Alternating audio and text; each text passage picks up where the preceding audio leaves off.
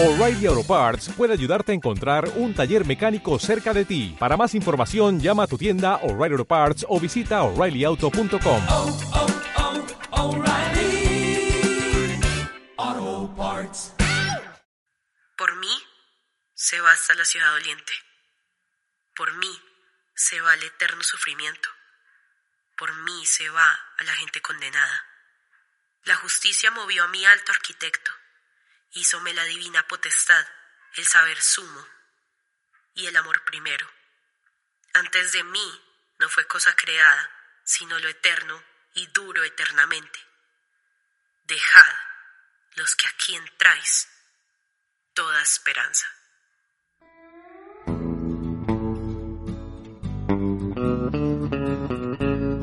Estás escuchando Ospina Cuentera Podcast.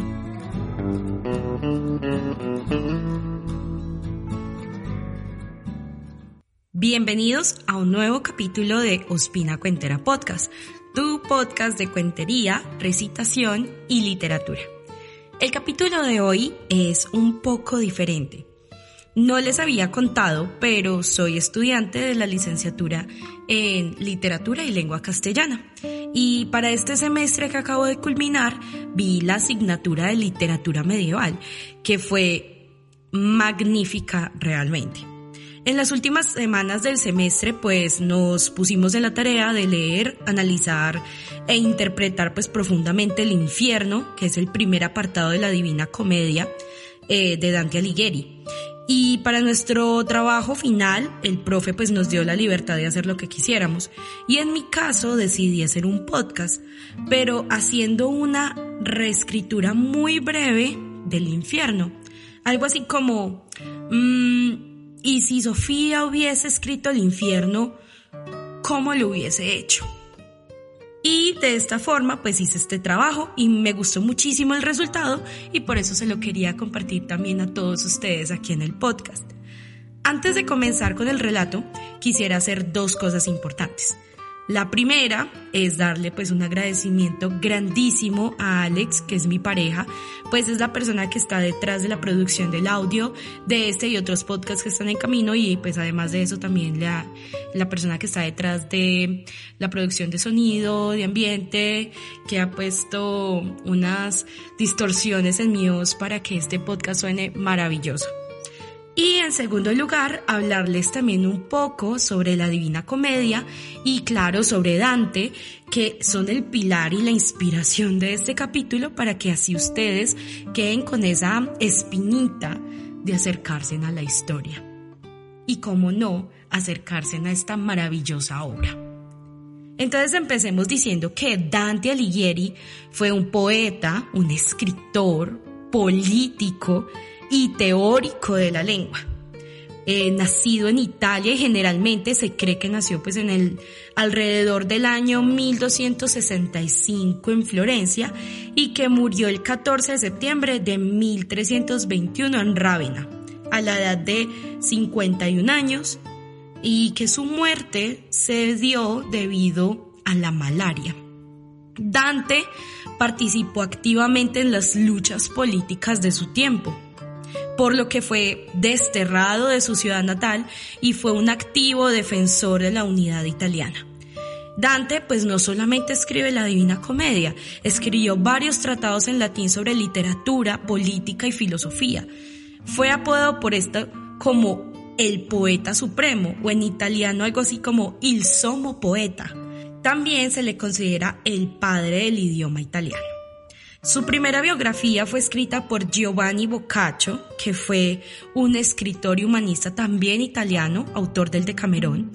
Y esta biografía eh, fue escrita en un libro de Boccaccio llamado Trataletto in laude di Dante, que pues en español sería algo como el tratado en alabanza o en elogio de Dante. Entonces ya podemos darnos cuenta un poco también de la admiración y de la devoción que le tenía Boccaccio como escritor a Dante Alighieri. Además de esto, Dante escribió varias obras dentro de las que encontramos Vita Nova, que es vida nueva, o De Vulgaria Elocuencia, que es acerca del habla popular, o Convivio, que es el banquete, o sobre la monarquía universal, y pues la obra que nos reúne hoy, que es la Divina Comedia. Bueno, y también me disculpo con ustedes por mi italiano tan básico, pero me hacía ilusión compartir con ustedes los títulos de estas obras tan importantes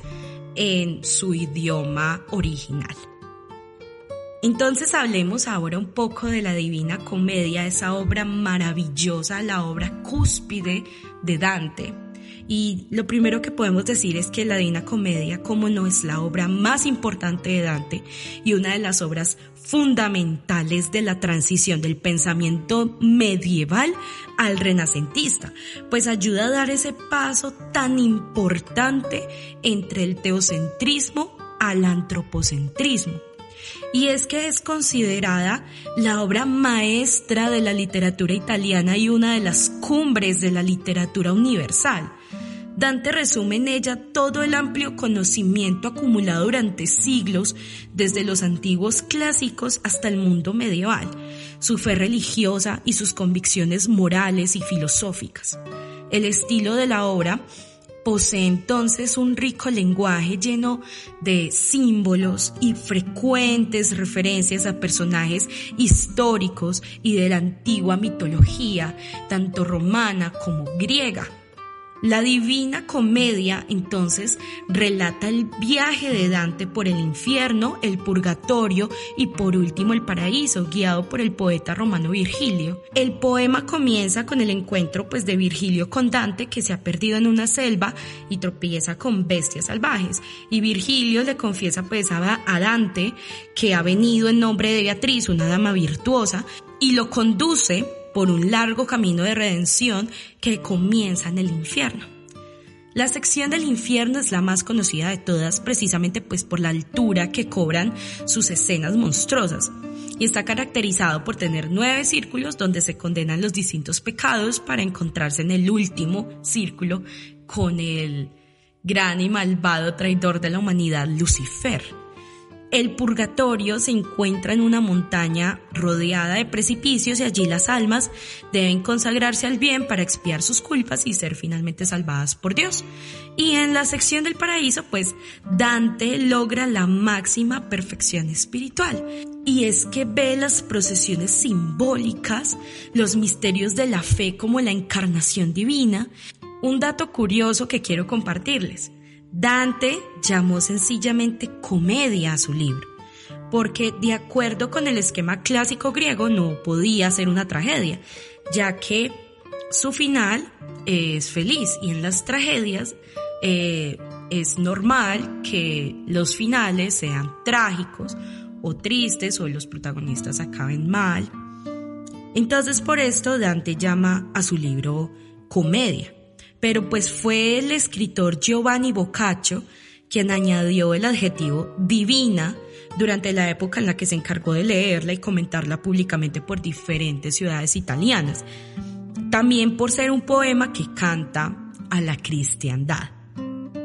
Entonces, dejándoles este súper abrebocas y sembrada la semilla de la duda, les dejo la invitación abierta a que se acerquen al texto, lo lean y lo disfruten. Ahora, Llegó el momento de apagar las luces, colocarse los audífonos, ponernos cómodos, cerrar los ojos y escuchar Historia de un paso por el infierno de Ospina Cuentera.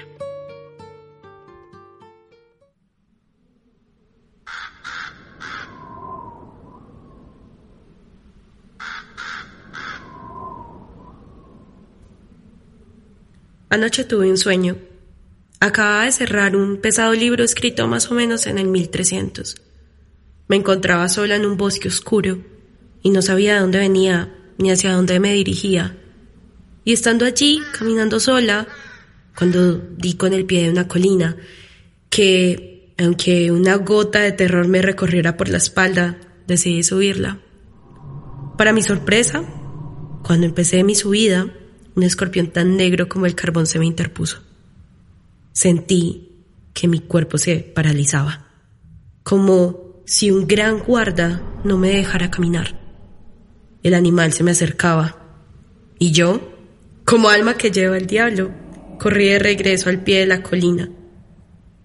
Cuando dentro de mi vida casi chocó con una figura que no había estado allí antes. Al principio no lo distinguí, pero al analizarlo un poco pude reconocerlo. ¡Apiate de mí! Yo le grité. Seas quien seas, sombra a hombre vivo. Me dijo, hombre no soy, mas hombre fui. Y a mis padres dio cuna Maryland, pues Baltimore fue la patria de los dos. Nací sub Brogden Brown, aunque tarde y viví en Boston bajo el buen sentido gótico. Tiempos donde se combina la ficción y el horror, la muerte y en ocasiones el romance. Escritor, cuentista y poeta fui. Y escribí sobre aquella visita de un cuervo parlante a la casa de un amante afligido y su lento descenso hacia la locura. ¿Por qué retornas a tan grande pena y no subes al monte deleitoso que es principio y razón de toda dicha? Eres Edgar Allan Poe. Oscuridad y misticismo. Válgame el gran amor y el gran trabajo que me han hecho estudiar tu gran volumen. Eres tú mi modelo y mi maestro. El único eres tú de quien tomé el bello estilo que me ha dado honra. Mira la bestia por la cual me he devuelto. Sabio famoso de ella, ponme a salvo, pues hace que me tiemblen pulso y venas. Es menester que sigas otra ruta. Me repuso después de que vio mi llanto. Si quieres irte del lugar salvaje, pues esta bestia que gritarte hace no deja a nadie andar por su camino, más tanto se lo impide que los mata con su veneno por lo que, por tu bien, pienso y decido que vengas tras de mí y seré tu guía. Y he de llevarte por lugar eterno, donde oirás el aullar desesperado, verás dolientes las antiguas sombras gritando todas la segunda muerte, y podrás ver a aquellas que contenta el fuego pues confían en llegar a bienaventuras cualquier día. Yo contesté, poeta, te requiero prehuir de este o de otro mal más grande, que me lleves allí donde me has dicho, y pueda ver la puerta que atravesaré en mi hora, y aquellos infelices que habitarán conmigo por siempre. Entonces se echó a andar, y yo tras él. Llegamos a lo que parecía la puerta a una gran cueva, en esta había un gran cartel que decía, por mí se va hasta la ciudad doliente, por mí se va el eterno sufrimiento, por mí se va a la gente condenada. La justicia movió a mi alto arquitecto, hízome la divina potestad, el saber sumo y el amor primero. Antes de mí no fue cosa creada, sino lo eterno y duro eternamente dejad los que aquí entráis toda esperanza. Con algo de angustia y un poco de resentimiento descendía junto a mi guía, el cual me decía que antes de entrar debía dejar atrás todo recelo y toda cobardía. Al pie de la puerta, un tumulto de personas se remolineaban desnudos sus cuerpos, gritando odas de ira y de dolor. Y dice mi guía, he aquí las gentes que vivieron sin gloria ni infamia, mezcladas con los ángeles que no se rebelaron contra Dios, pero no por lealtad, sino para evitar las consecuencias de tomar partido en la lucha entre el bien y el mal. El cielo los rechaza porque no hicieron nada bueno y el infierno también porque no hicieron nada malo. Su tormento es que nadie se acuerda de ellos, no tienen esperanza de morir y no tienen nada que hacer en su pobre vida desdenados tanto de la justicia como de la compasión.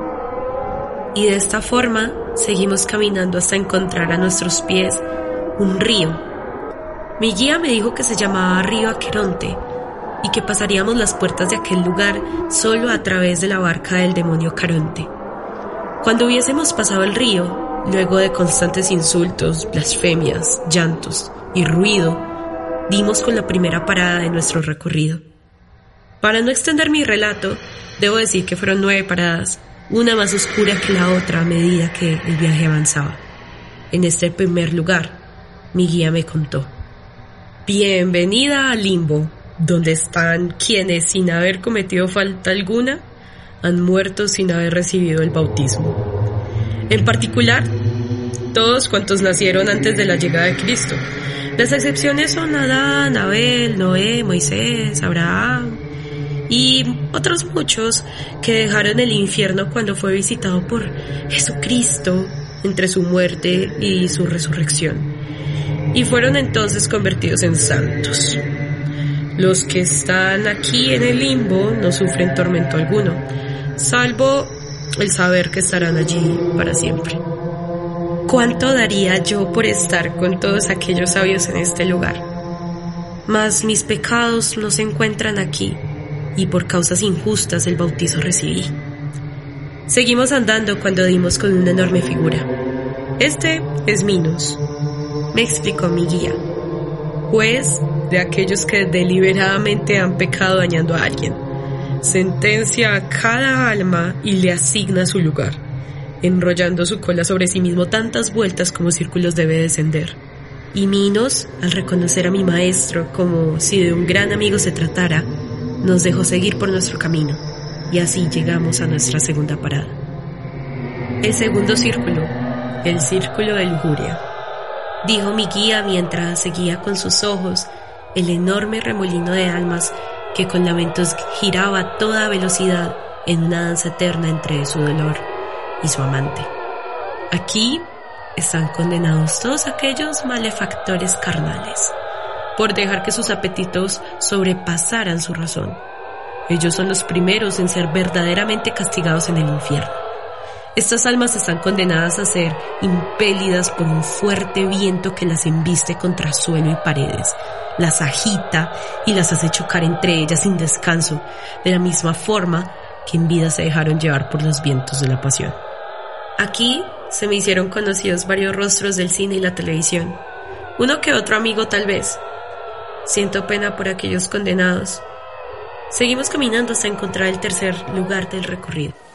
Este es el círculo de la gula, me dijo mi guía, donde se castiga a los condenados por el pecado de la gula, con la pena de ser batidos por una fortísima lluvia fría mezclada con grueso granizo, y ensordecido por los terribles ladridos de Cerbero, que además los desgarra con uñas y dientes. Y aunque parezca gracioso, aquel gran perro con tres cabezas se me hizo en cierta manera tierno, juguetón entre las almas impías. Aquel sentimiento me provocó una ligera sonrisa que notó mi maestro que sonrió enseguida también. Moviéndonos rápidamente por este lugar, llegamos pronto a nuestro siguiente destino. Aquí encontramos a los avariciosos y a los pródigos. Aquellos cuya actitud hacia los bienes materiales se desvió de la media inadecuada son castigados en este círculo. Ambos grupos empujan grandes pesos a lo largo del círculo, pero cada uno en dirección opuesta. Cuando se encuentran chocando, se insultan y se injurian. Unos reprochan ¿por qué acaparas? y los otros ¿por qué derrochas? Y a continuación cada grupo da la vuelta para recorrer el círculo en sentido contrario hasta chocar de nuevo con el otro desespero. Así puedo describir lo que sentí al ver estos seres. Los gritos e insultos que uno al otro proclamaban se hacían cada vez más ensordecedores. Mi guía, al notar mi disgusto, me indicó el camino para continuar. Cuando casi no podía distinguir el lamento de estos seres, dimos con otro lago, más profundo y tenebroso que el anterior. La laguna Estigia, diría mi guía aquella que abre camino entre los pecadores del cuerpo y los del alma. Entre sus aguas se encuentran las almas de los iracundos que están encegados en la espantosa y pantanosa laguna. Rabiosos se golpean entre ellos y se despedazan a mordiscos mientras se ahogan en sus infectas aguas. Bajo el agua y hundidos en el lago están las almas de los acidosos Ah, aquel que se dirige a nosotros en esa barca es Flegias. Me dijo, señalando una barca con una lámpara de petróleo que oscilaba de derecha a izquierda y que colgaba de una de las puntas de la barca. Subimos a la barca y emprendimos el pesado viaje a través de aquella laguna. Mi guía iba charlando alegremente con nuestro comandante, y no pude resistir la ansiedad de preguntarle a Flegias. Tú que transportas en todo momento los condenados que aquí llegan, dime, ¿a qué sitio llegaremos al final de este pantano? Las partes más bajas del infierno se encuentran dentro de los confines de la ciudad de Dite, que a su vez está rodeada por la laguna. Los castigados dentro de Dite son pecadores activos. Los muros de Dite están custodiados por ángeles caídos. Un poeta y su guía hace aproximadamente 700 años intentaron atravesar las grandes puertas, mientras que las erinias y Medusa amenazaron con no dejarles pasar. No sé cómo lograron pasar, pero hicieron un recorrido similar al que ustedes realizan. Y llegamos al final de nuestro viaje en barca, y con la mano me despedí de Flejes que volvía a su rumbo a recoger nuevas almas condenadas. Y habiendo caminado un tramo de camino, nos encontramos filas infinitas de tumbas abiertas, distintas a las de la tierra, pues estas contenían muchas almas que lloraban y tenían sus orificios abiertos. El sexto círculo, la herejía, quienes negaron en vida la inmortalidad del alma, aquellos que o negaron la existencia de Dios y el alma o que adoraron falsos ídolos y demonios. Dios quiere que lo adoren solo a Él, a nadie más, y negarlo o cambiar la historia que se ha contado es tomado como un pecado mortal. Si me preguntasen a mí, este círculo me pareció el más injusto de todos los que vi allí. Mi guía parecía leer mi mente cuando me recomendó no interponer juicios a los designios de Dios. Y de allí, casi tropezando con las tumbas, seguimos avanzando. Me pareció ver un camino de piedras que atravesaba un río burbujeante. Entre más nos acercábamos, el calor aumentaba. Podía sentirlo, aunque no me bochornara y en medio de ese espeso río vi fantasmas que, iracundos, intentaban protegerse de flechas que surgían de todos lados. El río Flegetonte, donde se castiga a quienes se dejaron llevar por la violencia contra el prójimo, hundidos en el río de sangre hirviente. Pude notar en la mirada de mi guía algo de recelo y un poco de temor cuando empezamos a cruzar el río. Para calmar el desasosiego le pregunté, ¿De dónde vienen aquellas flechas? Son los minotauros. Vigilan los pecadores y se divierten lanzando flechas con sus arcos. No pude ver bien la figura del minotauro, pero me pareció distinguir una sombra sobre el pico de una ladera. Este círculo tiene tres partes, explicó mi guía. Este, el anillo exterior. En breves verás los siguientes. Creo que el siguiente se te hará interesante dijo mirándome con una sonrisa casi burlesca en su rostro. Fue la primera vez que sentí miedo en lo que llevaba de viaje. Cuando pasamos el río, dimos con lo que parecía un bosque. Guayacanes. No son simples guayacanes. Mira bien sus troncos. Y acercándome al tallo de uno de los árboles, me pareció ver el triste rostro de una persona. Y caí de espaldas, me sentí morir de terror. Mi guía me tomó por detrás y me ayudó a ponerme de pie mientras soltaba carcajadas. En su momento pensé que acabaría aquí. En este anillo están los violentos contra sí mismos, los infelices, los que siempre están tristes, transformados en nudosos árboles, son picoteados y desgarrados por arpías que anidan allí. Llegado el día del juicio final, esta clase de almas, en vez de revertirse con sus cuerpos al recobrarlos, los colgarán de sus ramas, pues sería injusto volver a tener lo que uno se ha quitado voluntariamente. Y dentro de mi espanto vi que alguien corría y que al pasar junto a mí casi rozó mi hombro. ¿Qué es eso? Ah, son los otros habitantes de este círculo. Son los derrochadores quienes destruyeron sus vidas destruyendo lo que tenían de valor. Son perpetuamente perseguidos y mordidos por perros feroces como esos que vienen ahí. Y girando la cabeza, vi una jauría de perros negros que seguían a aquel que acababa de pasar junto a nosotros. Estaba paralizada. No podía expresar más palabras hasta que mi maestro se acercó a mí y poniendo sus manos alrededor de mi rostro y mirándome a los ojos me dijo, aún no es momento. Sigamos.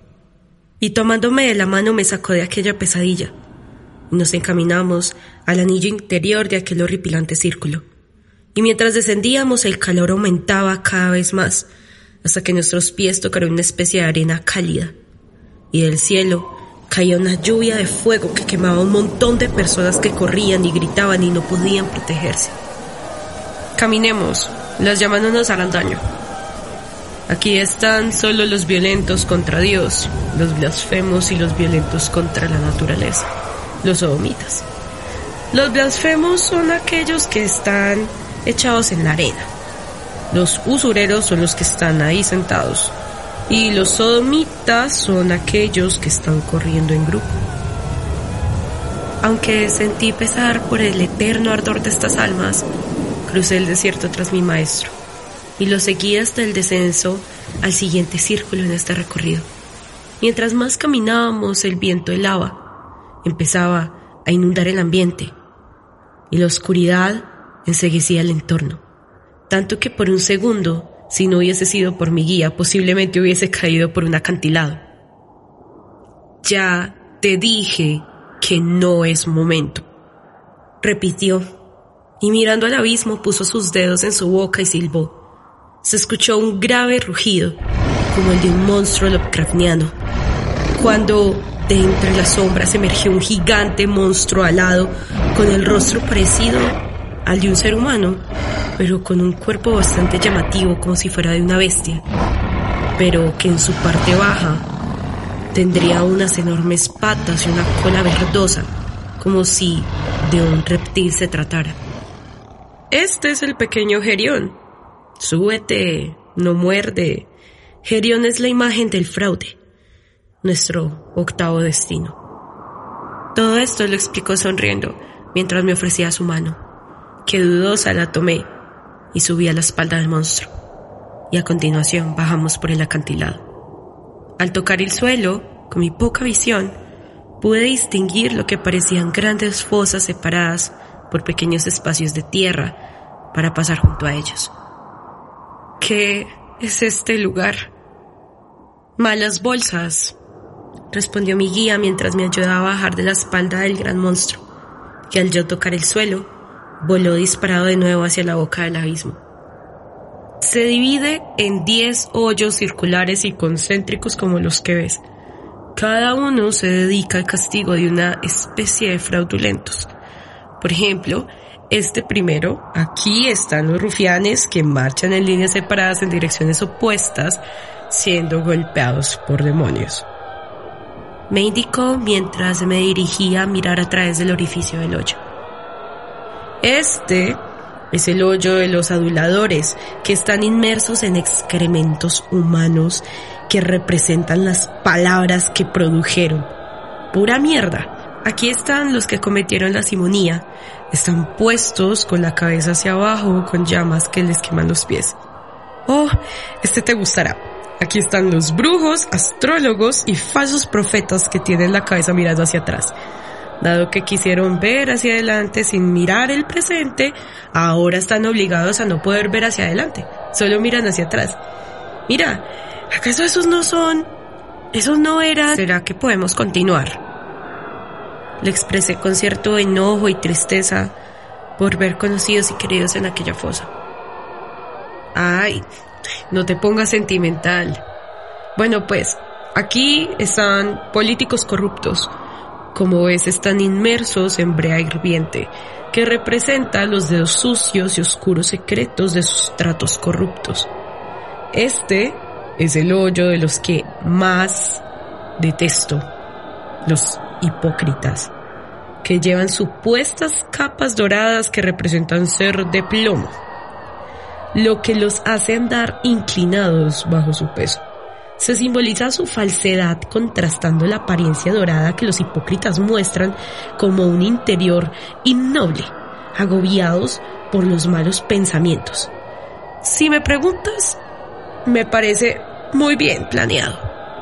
Oh, Caco, qué gusto verte. Alzando la mirada, pude ver como una figura con el cuerpo parecido al de un caballo se hallaba a punto de introducirse en el hoyo al que nos acercábamos. Llevaba una lámpara con llama azul y nos alumbró, y parecía sonreír ante la presencia de mi compañero. No recuerdo su conversación, pero al final de su charla, el centauro se introdujo en el hoyo, dejándonos su lámpara, y mi maestro me dijo, Caco custodia este hoyo, donde se encuentran los ladrones, y cuando está malas les escupe fuego, aunque lo normal es que estos sean perseguidos y mordidos por serpientes. Pero no se queda en eso. Si te fijas, al ser mordidos por las serpientes, sufren una transformación. Esto porque robaron las sustancias de otras personas en vida, porque ellos son objeto del robo de su propia identidad. Mira, los últimos tres hoyos son bastante aburridos. En este están los consejeros fraudulentos que andan revestidos en una llama que los abraza. Allí están quienes en vida dividieron a las personas y que son eternamente desgarrados por demonios y que al curarse sus heridas vuelven a lastimarlos y así una y otra y otra vez durante toda la eternidad. Y finalmente, aquí están varios tipos de falsificadores. Alquimistas, perjurios, imitadores, están condenados a vivir eternamente con enfermedades. Como te dije, aburrido. Sigamos. Ya vamos llegando al final del viaje. Y descendimos a nuestra última parada. Un lugar frío y oscuro que si no hubiese sido por nuestra lámpara, no podría haber atestiguado lo que vi allí. Gigantes. Dije al ver unas figuras echadas en la mitad de un lago gigante, completamente congelado, por donde empezamos a caminar. Um, sí, esos son Nemrod y Efialtes. Y aquel que está medio en el pozo es Anteo. Bienvenida a Caina, la primera estancia donde son juzgados los condenados por el pecado de traición. Creo que sabes a qué se debe el nombre, ¿no? Aquí están los traidores hacia su propia familia y como ves, están congelados hasta la cara. Avanza, no te quedes muy atrás, cuidado con resbalar. Bueno, esta es la segunda sección, se llama Antenora. Los traidores a las entidades políticas como los partidos, la ciudad o el país. Todos esos están aquí. Cuidado con pisarlos, ya es suficiente con que estén congelados. No puedo negar que me dan algo de pena. Ven, acércate ya casi terminamos. Esta es la tercera sección. Ptolomea. Aquí están los traidores a los huéspedes, como flotando sobre la espalda congelados en el hielo, que les cubre todo, salvo la cara. Están castigados más severamente que los anteriores traidores porque la relación con las personas que traicionaron es por pura voluntad. ¿No sientes mucho frío aquí abajo? me dijo mientras se frotaba los brazos con las manos. Seguimos avanzando cuando mi maestro que llevaba la lámpara se detuvo en seco. Yo paré detrás de él y levantando mi mirada que había permanecido agachada, mirando las almas congeladas, pude distinguir una enorme figura que se alzaba por encima del lago. Mi guía palideció y fue la primera vez que le vi quedarse completamente callado y paralizado de miedo en todo lo que llevábamos de trayecto. Vi que del gran monstruo que allí estaba se levantaban dos alas gigantes parecidas a las de un murciélago y que de su cabeza emergían tres caras que según vi se encontraban masticando como si de chicle se trataran a tres personas o lo que alguna vez fueron personas. Bienvenida dijo la cara central mientras seguía masticando. Ya puedes irte, Edgar. Mi maestro me apretó el hombro y con un leve nos veremos pronto se alejó del lugar y no lo vi más. ¿Quién eres?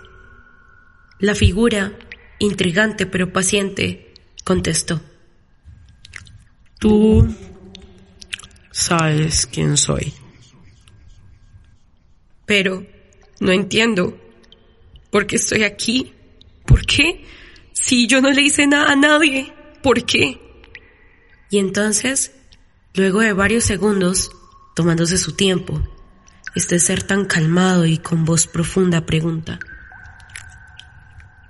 ¿Qué esperabas? Sabes, en la Tierra dicen que el mayor truco que tú le jugaste a la humanidad es convencerlos de que tú no existías, que eras solo un mito, un engaño para controlarnos a todos. Luego de masticar y pensar unos segundos, dice, no, la mayor jugada que le jugué a la humanidad es hacerles pensar que había alternativa.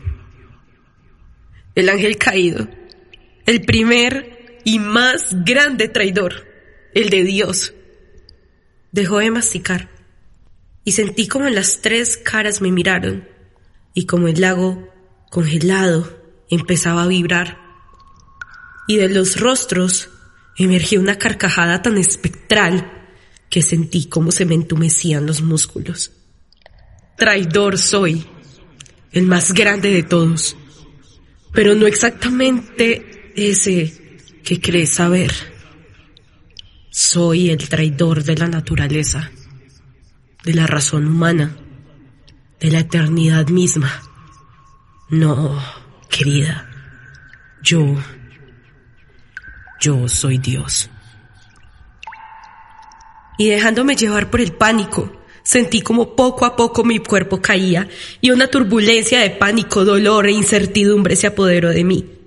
Y fue entonces cuando sobresaltada desperté. Ya no estaba inmersa en aquella oscuridad.